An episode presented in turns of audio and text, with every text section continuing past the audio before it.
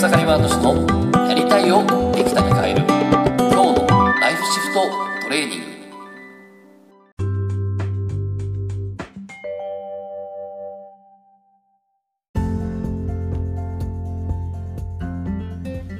おかげさまで、エ山敏です。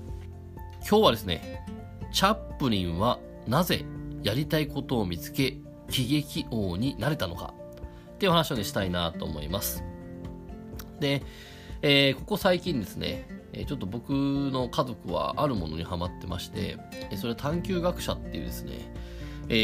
ー、とある塾がですね、え今回コロナウイルスでですね、え子供たちが、え、一斉に休校ってことだったんで、えー、毎日ですね、ライブで、え、こう、授業をね、してくれてるんですけど、その授業はですね、えー、学力を上げる授業をやらない塾なんですね。自分のやりたいだったりとか、自分の探求心が出るものを見つけるっていう、そんな塾やってる塾で、で、そこにハマってるんですけど、で、そこで昨日の授業でチャップリンの話が出てたんですけど、まあ、これがね、本当に素晴らしいなと思いまして、で、まあ、本当にチャップリンは、ね、喜劇王って言ってですね、本当に、こう、喜劇って言ったら何かって喜ぶ劇ですね。で、簡単に言ったら言ってしまえばお笑い芸人なんです。えー、チャップリンは世界一のお笑い芸人だったんですね。で僕もそれ、あんまり喜劇って言ってもみんなよくわからなかったんですけど、あ、お笑い芸人だったんだってすごく思ったんですね。で、今日はそのチャップリンがなぜね、世界一のお笑い芸人になれたのかっていう、そもそもなんでお笑い芸人になったのかと。で、そこにですね、まさにその自分自身の、えー、ライフシフトをするですね、ポイントがあったんで、お伝えしたいなと思うんですけど、まずチャップリンなんですけど、どれだけすごいかって言ったら、本当やっぱすごい人だったなと思うんですけど、えっ、ー、と、まずですね、えー、そのチャップリンが作った映画ですね。そのお笑い芸人なんですけど、映画を作ってるんですよ。その映画が世界中に見られたってことで、えー、喜劇王になったんですけど、その映画数なんですけど、例えば、えっと、そこで話されたのが、ドラえもんですね。ドラえもんって結構映画出してるじゃないですか。えー、ドラえもんのび太となんとかなんとかみたいなね。で、あれでも、ドラえもんっていうのは、その、日本で言ったら、大体40、40個ぐらい映画作ってるみたいですね。40個ぐらい映画作ってて、まあそれでもすごいなと思うんですけど、チャップリンはなんと80個ですね。80作品ですね。個じゃないですね。80作品、えー、ほど作ってると。で、さらにはですね、えー、そのチャップリンは、その、えー、まあいろいろとね、その映画を作る際にすごく大事にしたことがあるんですけど、何よりも僕が話聞いてて感動したのは、えー、自分自身は映画でね、えー、世界中の人を笑顔にするってことでね、その自分自身のチャップリンっていうね、えー、そのキャラクターを使って映画、ね、この映画でね、こう、笑おうとしてた時に、最大のライバルがいたんですね。それ何かというと、ヒトラーですね。ヒトラー。顔も似てるなと思うんですけど、でそのヒトラーが、当時ですね、チャップリンが映画で、えー、みんなを笑わせてる時に、第二次世界大戦が始まって、そして、えー、実はヒトラーも映画をうまく使ったんですね。で、何かというと、映画を使っ、いわゆるその映画を使って、自分自身の講演、演説をですね、撮って、で、その演説をですね、世界中にですね、広げたわけですね。で、ヒトラーの話をすると長くなるんで話しませんけど、ヒトラーはこううまく本当に人間心理をすごく使ってる人で、こう、ね、全く本当に中身がないものだったりとか、あの、なんかその、身振り手振りをつけたり、光を使ったりとかして、見事にこう人を洗脳していくんですね。で、えっと、一方、チャップリンは映画では人を喜ばせるため、ね、人に喜んでもらって笑ってもらって幸せになるためやってるのに、ヒトラーはどんどん戦争に、戦争をしていくっていうことで洗脳していくんですよ、人々を。まさに対極ですね。そんな時、えっと、チャップリンは、えー、ずっとね、えー、人を笑え笑わせてね、えー、人に幸せをって届けてきてるんだけど、ヒトラーがそんなことをやり始めて、で、チャップリンはですね、えずっとですね、一つこだわってたものがあって、それは無音、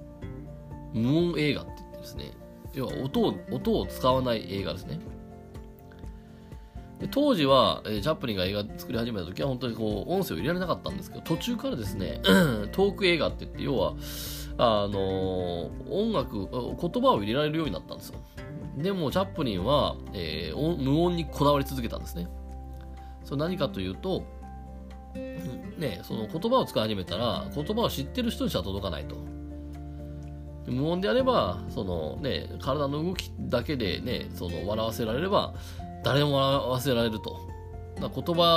は、言葉でね、言葉を使った方が情報量多いけど、使わないっていうことをずっとやり続けて、で、さらにそれであることによって、耳が聞こえない人とかにも届くだろうと。で、えー、その結果、トーク映画よりもですね、無音映画のチャップリンの映画の方が見られてたっていうね、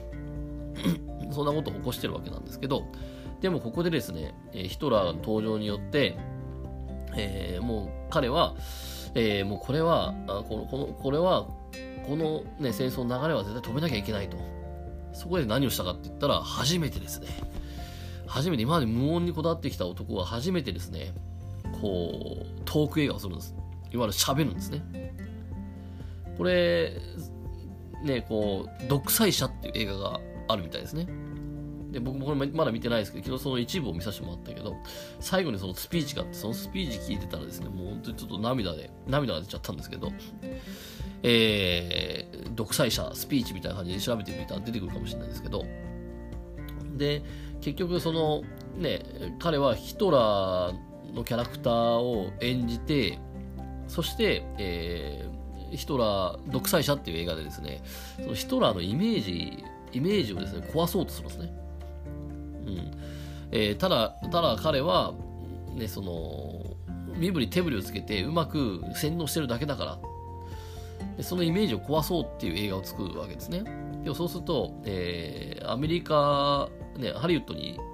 チャップリンはいましたけど、ね、このアメリカからも、えー、一般市民からもそしてましてや友達やスタッフからも止められるんですね。お前そんなことしたら戦争、ね、アメリカとドイツは戦争になるかもしれないみたいな。でもそれでも彼は今までここまで積み重ねてきて僕の、ね、知名度だったりとかそういうのでやってきたけど今口を開かずにいつ口を開くんだって言ってですね押し通してやっちゃうわけですね。その結果世界ねもう最も売れた映画っていうのが独裁者っていう映画ででこれはまさに本当にそれによって人々はね、まあ結果ね、それ直接的にヒトラーを潰したわけじゃないけど、すごい影響を与えて、その、その後ね、ヒトラーはね、あの、おりますけども、そんなことになったわけですね。でめちゃめちゃ熱い人なんですね。で、じゃあそもそも、ね、そうやって、チャップリンはその喜劇王になったと。じゃあどうしてその、そもそもなんで喜劇をやり始めたのかなと。で、どうして喜劇王になれたのかなと。ここには2つのポイントがあって、でそれは実は幼少期ド貧乏だったっていうね。実はこれが影響してるんですね。えー、本当にもう一日の食事がですねパン1枚になんかこうスープみたいな感じだったらしいですね。でも実はヒトラーは幸せだったっていう。振り返っても言ってるんですねえー、もう本当に4歳とか5歳ぐらいの時に、えー、両親が離婚してで当時は女性は働けない働く場所はなかったんで、ね、そのアル中でですねおねお父さんアル中ででそれで離婚したきっかけになったんだけどお父さんの方に行ってお父さんに引き取られてんだけどお父さんはその酒が原因でですねすぐ死んでしまうんですね。でお父さんの死を、えー、死のきっかけで今度はお母さんのとこに行くと。でお母さんはやっぱり働くとこがないから貧乏ですとなんだけど、ヒトラーは振り返ると幸せだったって言ったわけですね。で、ここがポイントなんですけど、何もないからお母さん何してたかって言ったら、別に、えー、悲壮感漂ってるわけじゃなくって、なんかこう、えー、いろんな人モノマネをしてたらしいんですね。いや、いや、今日さ、道歩いてたらさ、こんな酔っ払いに会ってさ、みたいな感じで、で、こんな風なのよ、つって酔っ払いの真似したりとかしてですね、それで笑ってたらしいんですね。で、お金がない分、何か自分の体とかで何かでできる笑いをですね、毎日毎日お母さん作ってくれたらしいんですね。でそんな幼少期があり、でもなんとですね、お母さん、また小さい子亡くなってしまうんですね。ついに、ね、あの、チャップリンは一人になってしまう。そうした時に働かないと食っていけないんで、働くようになるんですね。でそれがすごく面白いのがですね、めちゃめちゃいろいろ働きまして、えー花屋さんをやったり、本屋さんをやったり、ウェイターをやったり、はたさた泥棒泥棒をしたりとかですね、まあ、本当にたくさんのことをするんですね。そう今さらっと言いましたけど、泥棒をね、これも、これもやったみたいですね。でも本当に食っていくため、もう今日食っていくためには何、ね、何かやんなきゃいけないってことをやってった結果、えー、いろいろやったんですね。でも何をやっても続かなかったんです。チャップリンは何をやっても続かなくって、でもそんなある時に出会ったのが喜劇だったんですね。つまりパントマイムです。パントマイムですね。あれはその、いわゆる言葉を使わずに体の動きだけで人を笑わせるってものだったんですけど、それに出会った時にバーンと来たんですね。これだって来たわけです。で、それやった途端に、すごく電気になって、えー、一たった一年でですね、あの、ハリウッドに呼ばれて、で、そこでもう本当にまさにそこから映画を作っていくってことになるんですけど、じゃあなぜですね、そのパントマイム、その喜劇がですね、わねそのハマったのかってことだと。これがまさに、えー、今回伝えたいことで、なぜかと言ったら貧乏だったからなんですね。貧乏だったからっていうのと、もう一つは、今日食っていくためには仕事をしなきゃいけなかったから、実は喜劇王になれたんです。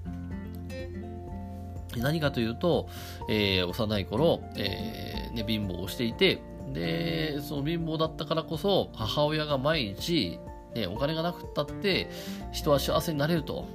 何かって言ったら、ね、その、笑いを作ることだって。笑う、笑うことを作ることだってことでずっと毎日やってたらしいんですね。で、その経験が、その、ね、まさにこの、えー、パントマイムっていうね、そのお笑いを喜劇っていうところに導いてるし、でもっと言うとなんでパントマイムがそんなにね、すごくチャップリンがうまかったかって言ったら、えー、たくさんいろんな仕事してたからなんですね。たくさんいろんな仕事の経験をしてたから、仕事をしながらチャップリンはですね、えっ、ー、と、花屋さんがどんな動きをしていて、本屋さんがどんな動きをしていて、ウェイターがどんな動きをしていて、泥棒がどんな動きをしていてっていうのをずっと見てたんですね。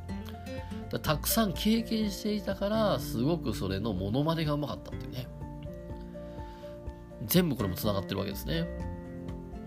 えー、今日ね、何を言いたいかって言ったら、つまり、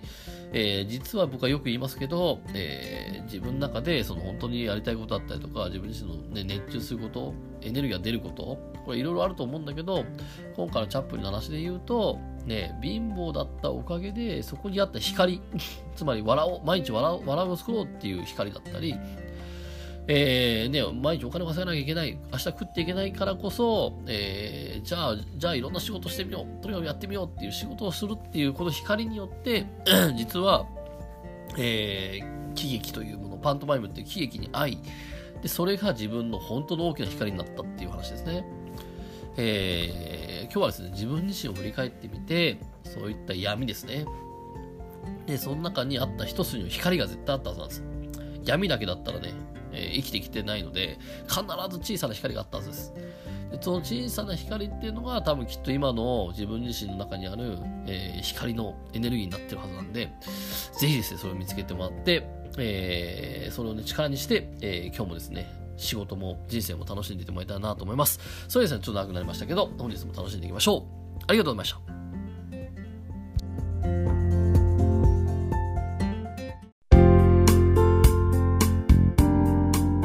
本日の番組はいかがでしたか？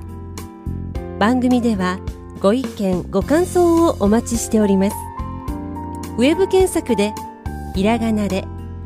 草刈正俊スペースポッドキャストと検索。一番上に出てくる草刈正俊ポッドキャストページにアクセス。その中にあるご意見ご感想フォームよりお送りください。それでは次回もどうぞお楽しみにありがとうございました。